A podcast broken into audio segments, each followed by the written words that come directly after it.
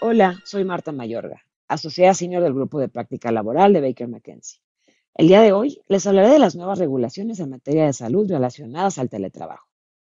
Como saben, la reforma de teletrabajo publicada el 11 de enero de 2021 establecía que la autoridad dentro de cierto plazo debía publicar una norma oficial mexicana que establecía las condiciones especiales de seguridad y salud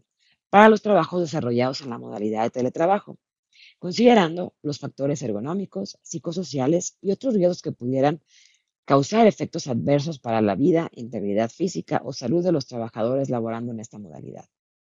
En ese sentido, el pasado 15 de marzo de 2023, la Comisión Nacional de Mejora Regulatoria publicó en su portal la versión revisada y aprobada de la norma oficial mexicana NOM 037 STPS 2022 de nombre Teletrabajo, Condiciones de Seguridad y Salud en el Trabajo es importante señalar que esta norma aún está pendiente de publicarse en el Diario Oficial de la Federación, por lo que aún no entra en vigor. Pero, ¿qué contiene esta norma y cuáles son las nuevas obligaciones para los patrones en México en materia de salud relacionadas al teletrabajo? En esta ocasión, les hablaremos de las obligaciones que consideramos más importantes, pero por favor consideren que existen más.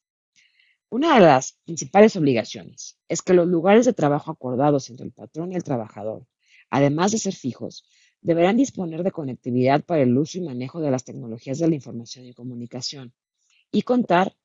con condiciones de seguridad y salud en el trabajo, con énfasis en el buen estado de las instalaciones eléctricas, con iluminación, ventilación y condiciones ergonómicas adecuadas. Además, también, esta norma establece que las empresas deberán implementar una política de teletrabajo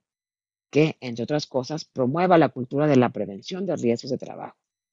también los empleadores deberán informar a los trabajadores sobre los riesgos relacionados con el teletrabajo y sobre la posible exposición de estos agentes y factores de riesgos físicos, ergonómicos y psicosociales.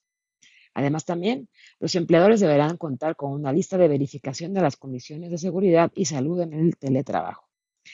Para este punto es importante señalar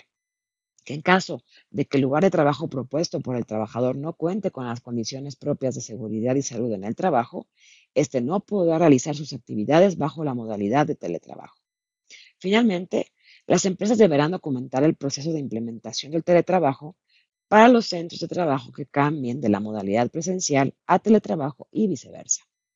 Estas obligaciones entrarán en vigor a los 180 días naturales luego de la publicación de la NOM 037 en el Diario Oficial de la Federación.